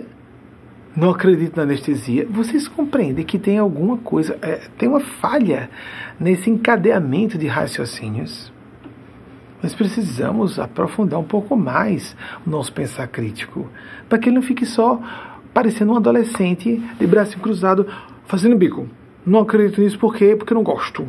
Porque peguei uma pessoa mentirosa ali, então ninguém mais pode falar a verdade. Ou eu peguei um professor de matemática cometendo um erro de um, uma equação avançada de matemática, então a matemática não existe, não vale. Vamos abandonar a ciência porque houve maus cientistas cientistas que trabalharam na criação da, dos armamentos bélicos nucleares. Vamos abandonar a ciência por causa disso? Atenção, vamos ser mais profundos e profundas. Precisamos de espiritualidade, ponto final. Precisa, é, é necessidade, é uma, faz parte da condição humana. Estamos à beira do apocalipse por vários caminhos. Estamos ameaçando a sexta grande extinção em massa. Podemos e somos a, das espécies mais ameaçadas, a humana, sobre a Terra. Próximo, gente, por favor. Honoré. Honoré, desculpem, pronúncia do. A nossa tendência lusofônica de ver um acento agudo e imediatamente imaginar que seja aberto e fechado. Honoré de Balzac, 1799-1850, um grande escritor francês, prolífico foi muito, e autor da comédia humana que consiste em 95 romances pasmo, de pasmar, não é? Então, próximo, por favor. Esse é um daguerreótipo. A fotografia, na época, é, quase ele não foi fotografado. Ele foi aí, a pessoa tinha que ficar parada na mesma posição por um tempo. Então, ele conseguiu ainda ser retratado numa fotografia que eram, na verdade, na época da guerreótipos, assim, eram chamados um método muito primitivo de se uh, fotografar pessoas. Ainda tem um trabalho de pintura sobre, pelo que eu saiba, em cima dessa imagem. Eu não tenho certeza, mas eu tenho a impressão que sim. Próximo, por favor. Blaise Pascal, que já citei algumas vezes, filósofo e teólogo francês, não precisa vocês procurarem teólogo não, isso é fácil encontrar na internet. 1623, 1662, um homem extraordinariamente à frente de seu tempo. Eu creio que tenha sido um dos gênios, um dos maiores gênios do século, do milênio passado. Próximo, por favor. Frank Zappa, eu acho que é esse Franz. Frank Zappa, tem impressão, tenho certeza, vocês podem ver lá. Bobagem, né, gente, francamente. Frank Zappa, 1940-1993, compositor norte-americano bem inovador, revolucionário, na área dele, de composição musical. Próximo, por favor. Carl Gustav Jung, que cito com muita frequência, em 1875, 1961, ainda não foi reconhecido em todo o valor que ele teve para o avanço do conhecimento da psique humana. Nós reconhecemos o valor de Freud, indiscutível. Nós temos, considero que a humanidade, de fato, tem um período pré-freudiano, com, com a sexualidade oprimida, e um período pós-freudiano, com os excessos dos desvarios, dos desregramentos, das licenciosidades prejudiciais para as próprias pessoas que pensam que estão levando a melhor.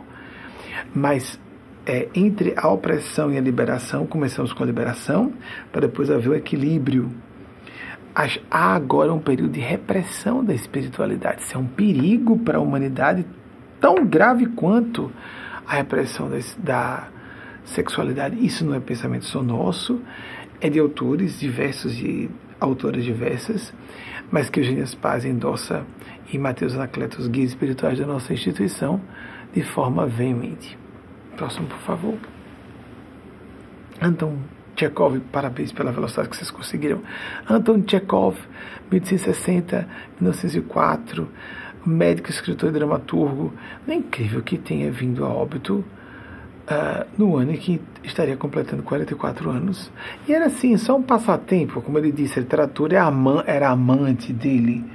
Claro que ele foi, falou isso num tom jocoso, mas esse preconceito que existe com as artes que existia mais na época, existe até hoje, não é? Como se a arte não fosse bem um trabalho decente. Que é isso, gente? É, isso é, é falta de profundidade, não diria nem isso.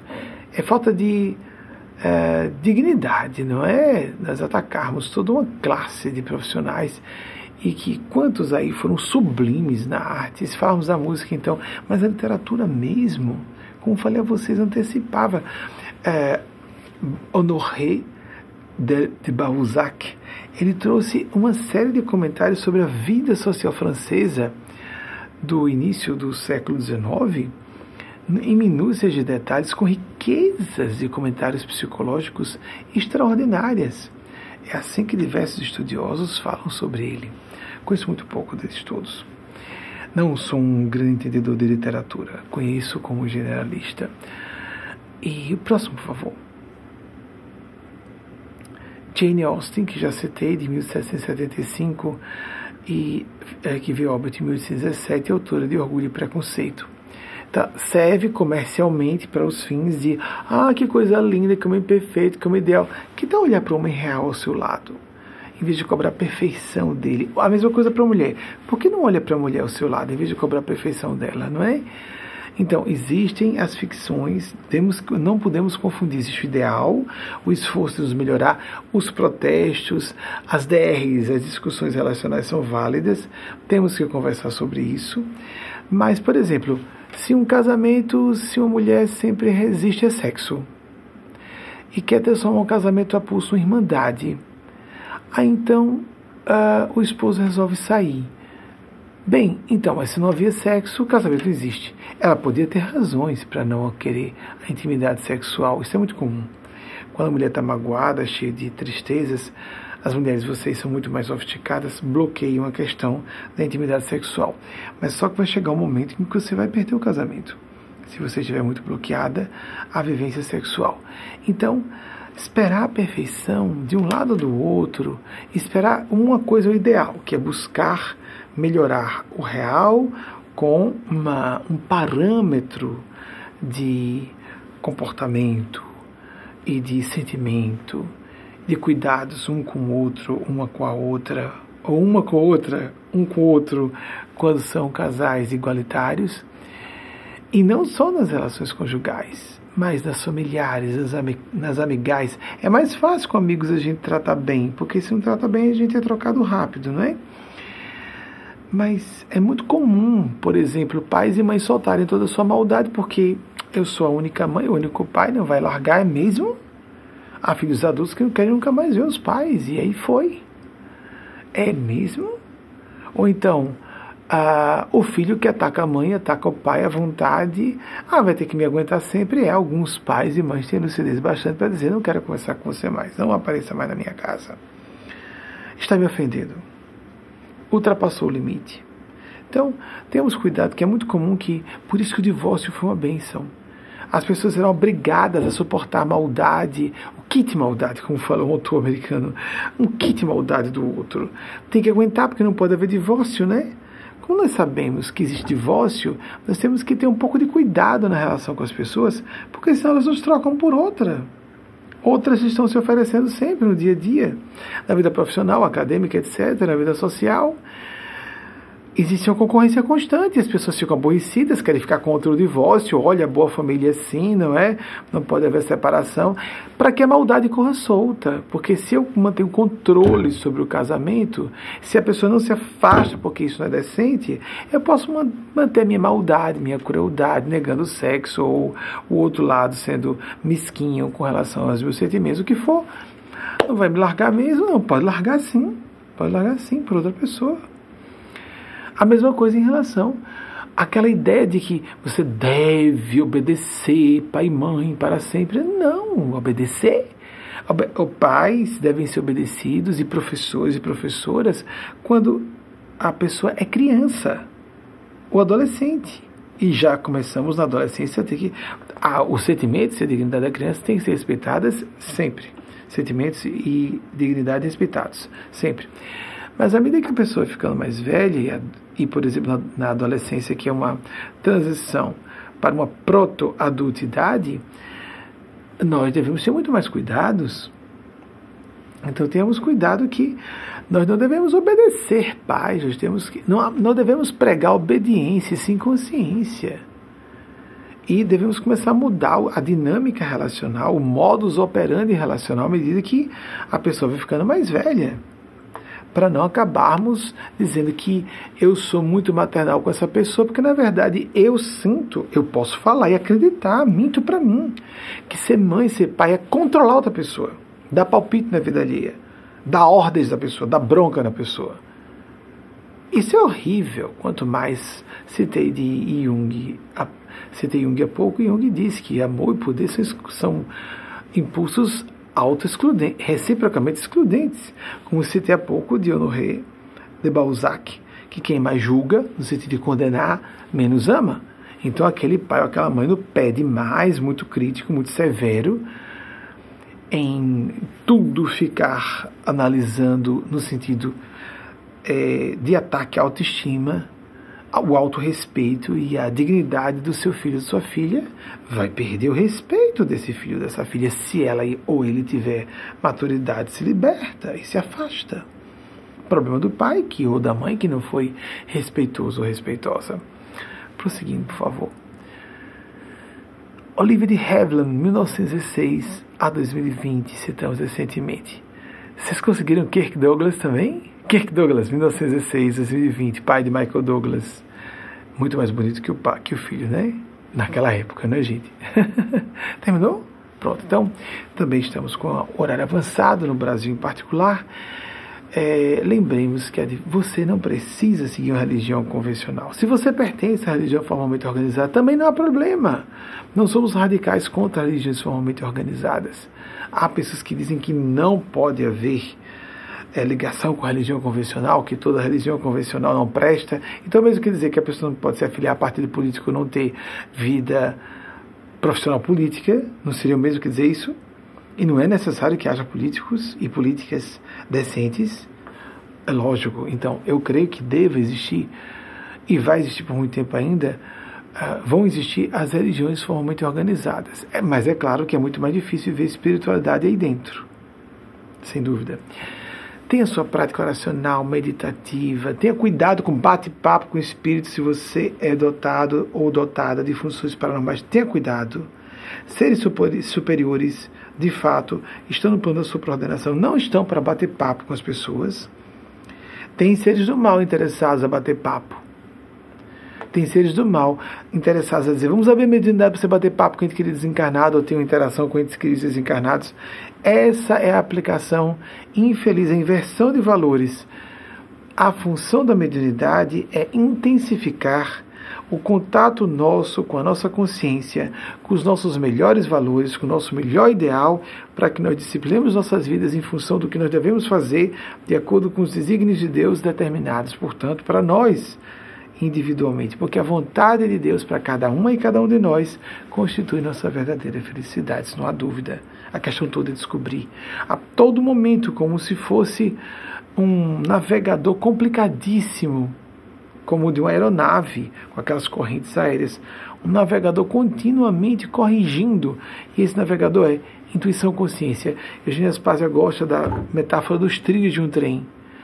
Intuição consciência. Ou, em outras palavras, ela gosta também de. faz vários, apresenta vários binômios ou pares conceituais, binômios conceituais e pares de ideias ou de funções psíquicas, psicoespirituais, seria melhor dizer, como o pensar sensato e o sentir com boa vontade.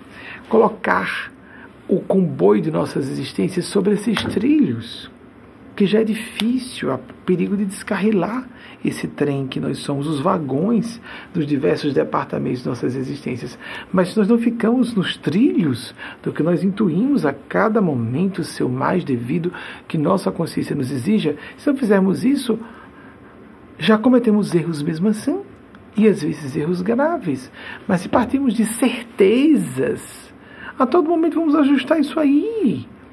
E não ficar escolhendo um lado, radicalizando, todo extremismo é bizonho, quanto não diabólico, principalmente quando está contra movimentos evolutivos, de libertação e defesa de minorias. Isso é uma abominação, essas pessoas vão dar severas contas a divindade por causa disso vão dar severas contas.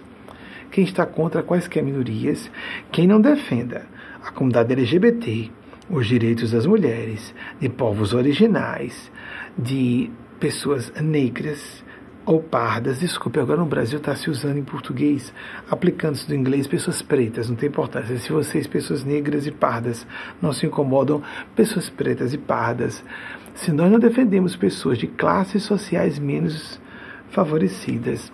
Se nós não entendemos que pessoas com deficiências ou portadoras de deficiências físicas ou cognitivas ou sensoriais não sejam pessoas tão dignas como as que não portem isso, todas e todos nós vamos adentrar grupos minoritários, nem que seja da terceira idade, e a pessoa pode sofrer um AVC de largas proporções e ficar com graves disfunções da noite para o dia, ou sofrer um acidente de trânsito com grave traumatismo crânioencefálico e ficar portadora de diversas gravíssimas deficiências da noite para o dia. Ponto final. E ninguém tem controle sobre isso, ninguém pode garantir isso. Respeitemos a divina providência, respeitemos a humanidade, a dignidade humana, que nosso Mestre, o Senhor Jesus, disse que estaria representado nas pessoas e nos seus discípulos menores lançamento de O Vento Levou 15 de dezembro de 39. O que eu disse que era impressionante em termos de sincronicidade, aí é Vive ali com Clark Cable, que estão representados num desenho, uma, uma gravura feita à mão, porque nem sempre nos cartazes de divulgação do cinema se usavam fotografias na época. E curioso, a Primeira Guerra, a Segunda Guerra Mundial surgiu, segundo a maior parte dos historiadores até hoje, é a linha dominante na história, com a invasão da Polônia em 1 de setembro de 1939. Isso não vai dar tempo de vocês pesquisarem, vocês têm esse slide pronto. Bem, isso é fácil, senão fica para a próxima semana. Vejam só. Durante o ano de 39 estava sendo rodado o filme, fala-se de todos os horrores de uma guerra devastadora aqui nos Estados Unidos, a Guerra da Secessão, para abolir a escravidão.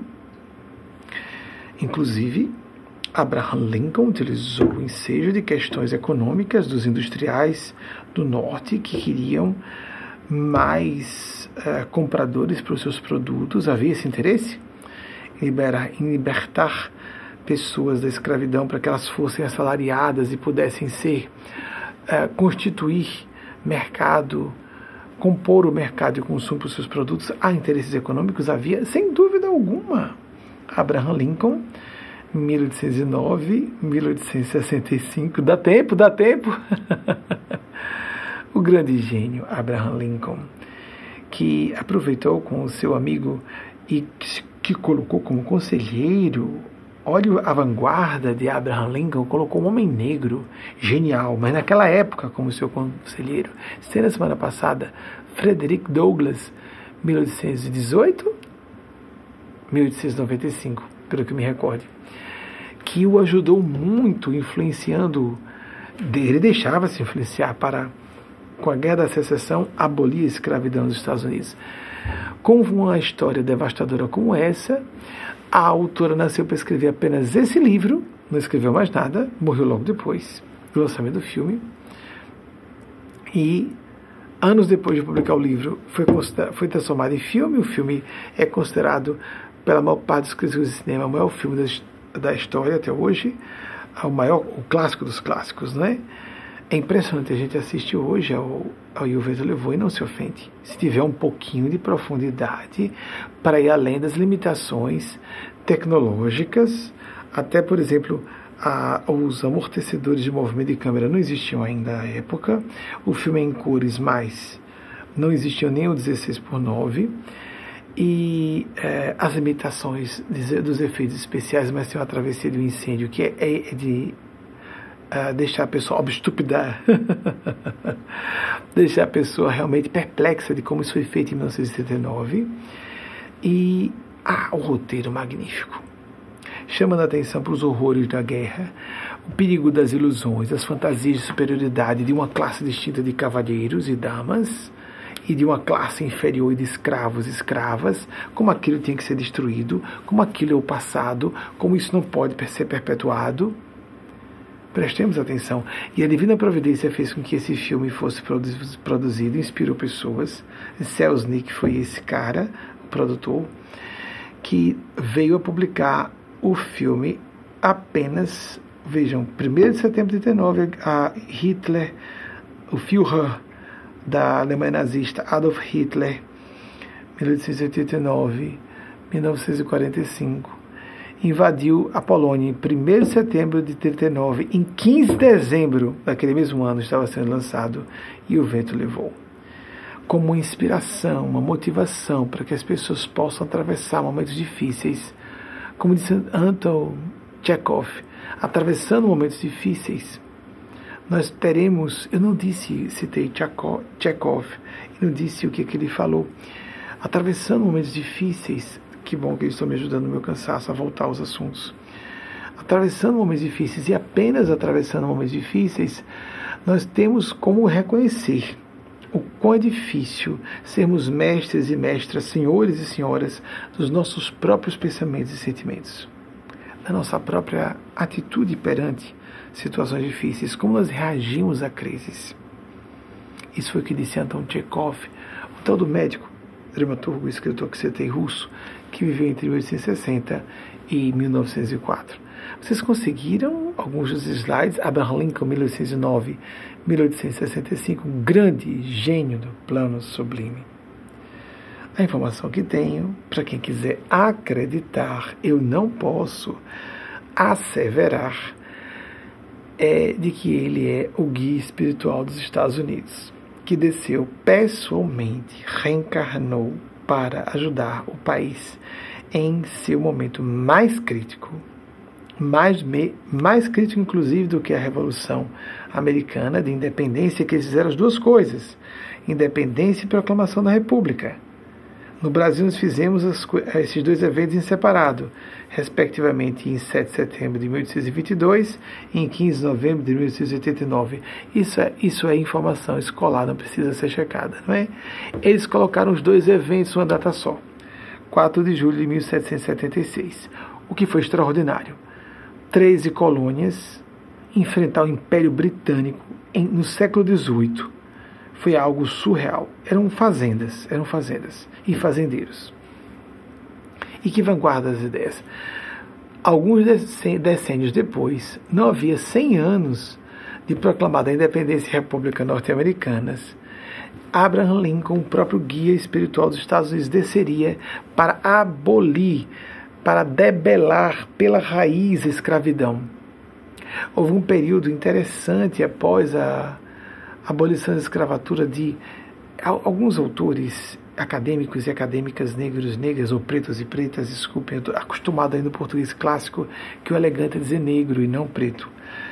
É, nós temos que nos atualizar. O inglês está influenciando muito e agora está se dizendo na imprensa nacional brasileira também que é para dizer preto e preta, ok?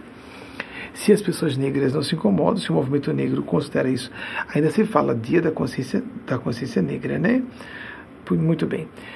É, e ele veio para. Houve um período em seguida de reconstrução, mas depois houve uma, um movimento, de novo, um ciclo histórico-cultural que fez com que negros e negras perdessem alguns benefícios que estavam começando a ter. Tanto que Abraham Lincoln perde a vida em 1865 a queima-roupa por causa da abolição da escravatura destruindo aquela sociedade escravocrata que havia no sul dos Estados Unidos e de supremacia branca. Ainda hoje existem traços disso fortes por aqui. E 103 anos depois, 103 anos depois, é de pasmar, Martin Luther King estaria perdendo a vida também, eu citei semana passada, não é? Acho que é fácil vocês encontrarem. 1968, 103 anos depois estaria também perdendo a vida física naquele mesmo ano de 1968, Bob Kennedy, pelas mesmas razões. Ele era defensor de minorias, então um homem negro e um branco morreram. Em 68 ele estava se candidatando à presidência dos Estados Unidos, pois foi morto também a queima-roupa. Os dois eram amigos, eh, se comunicavam, se defendiam. E os Kennedy morreram os dois. Se um desencarnou em 68, o que chegou a ser presidente, John Kennedy, veio a óbito em 22 de novembro de 1963 em Dallas, Texas.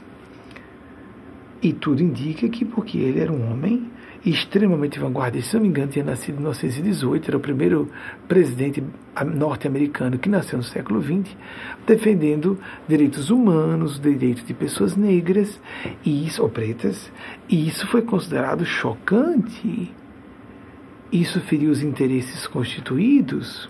Dois irmãos, na mesma década, um em 22 de novembro de 63, Dallas, Texas, desculpe, eu não me lembro da data de mês né, de nem de Luther King nem de Bob Kennedy, mas ambos vieram a óbito em 1968. A de e-mails não são muito importantes, né, amigos? Basta ter uma ideia da época. Historiadores não estão preocupados com isso. Aí pesquisa rápido num dispositivo eletrônico. Apenas eu tenho facilidade alguma em memorizar datas. O que importa é o entendimento de eventos. Como é um assunto difícil, Pois bem, mas, Martin Luther King veio a óbito em 68, há 55 anos. E agora, em janeiro desse ano, um rapaz negro foi morto por policiais negros. Em plena via pública, perto de chegar em casa, sem motivo nenhum. Foi espancado até a morte. Não morreu imediatamente ali, mas logo depois como vivemos uma época de resistências, como a resistência. Isso é maldade, amigos e amigas. não é considerar uma pessoa só inferior, é considerar que ela não merece existir por pertencer a um grupo.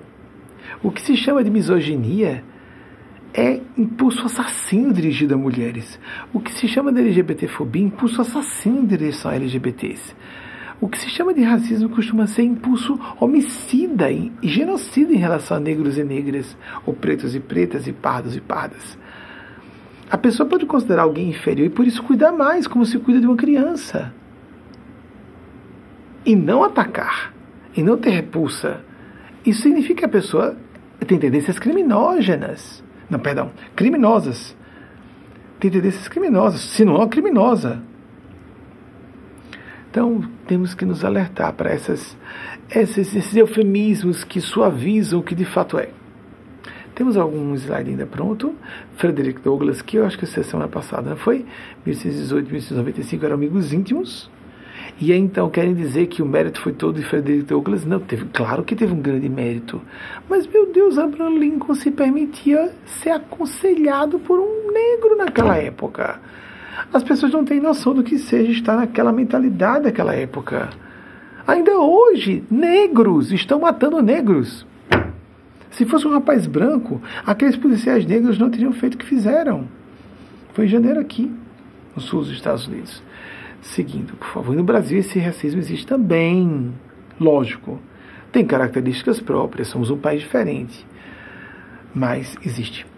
Mais alguma coisa vocês conseguiram? Independência norte-americana, 4 de julho de 1776. Mais algum slide? Adolf Hitler, 1889 1945. Temos ainda gente querendo dominar o mundo à base do TACAP, não é? Embora sejam TACAPs mais perigosos, porque existem mísseis nucleares envolvidos. Não sei se estou falando da Rússia. Seguindo, tem mais algum? A invasão da Polônia, 1 de setembro de 1969, é considerado, é, pela maior parte dos autores de história, o início da Segunda Guerra Mundial. Vamos fazer o nosso melhor por tornar nossos corações mais abertos às influências da espiritualidade maior, nos tornarmos melhores discípulos da divina providência por intermédio da voz da verdade para ter, na nossa opinião, nosso Mestre Senhor Jesus e assistamos, assim seja, façamos o nosso melhor, façamos por merecer. Há um paradoxo. Se as forças do mal querem arrebentar as portas e janelas de nossas almas para adentrar, as forças do bem esperam que nós tomemos iniciativa e peçamos e busquemos sempre. O abismo está como a goela sangue sedenta sempre aberta para nos receber o abismo do mal, da queda no mal. Mas a porta estreita, como disse nosso Mestre Senhor Jesus, é difícil de atravessar. Façamos o nosso melhor por nós mesmos, nós próprios e nossos entes queridos e projetos pessoais.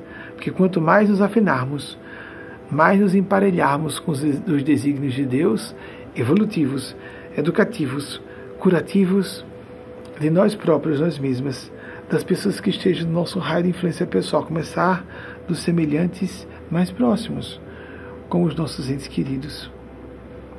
Nós teremos condições então de nos fazer mais pacíficos e pacificadores, pacíficas, pacificadoras. Teremos condições então de, esse alicerce da paz, paz de consciência, o dever cumprido, construir um edifício, aí sim, sólido, de felicidade. Até a próxima semana, se a Divina Providência autorizar, assim seja. E agora vocês terão a impactante mensagem de Maria Cristo, trazida por é, Maria Cristo. É, é, vai ser visto como blasfêmia no futuro não se considerar Maria como um Cristo. Como é que eles só aceitavam que Jesus poderia ser crístico, não, não aceitavam que uma mulher, uma mãe, pudesse ser crística na Santíssima Trindade era um pai, um filho e uma pomba macho. Amigos mesmo em termos mitológicos, o mal que se faz ao inconsciente coletivo e a mulheres e a homens é difícil de mensurar com implicações na vida privada, em como as mulheres são tratadas, como as mulheres se sentem. Uma mãe crítica, sim, e vai ser tido como blasfêmia não ter sido visto antes. Essa mãe crística pelas mãos do Espírito de Espásia, que foi Bernadette Subiru, como ela própria apresentou para quem quiser acreditar. Garanto que há endossos celestes que lastreiam essas assertivas bastante atrevidas, eu sei. Me sinto vulnerável, humano, pecador normal. Mas esses seres que eu represento, não. E aí de mim se não disser publicamente isso. Por favor, coloquem endossos divinos no rodapé do nosso vídeo. Com vocês então, segundo que nos trouxe a Eugênia Spásia, e com um envelopamento audiovisual de nossa, da nossa equipe mais ampla de produção audiovisual, a Epístola de Maria Cristo para esta semana. Refletamos, aproveitemos, assimilemos o máximo que pudermos, apliquemos, para que algo de pior, como disse nosso Mestre Senhor Jesus, não nos aconteça. Assim façamos por merecer.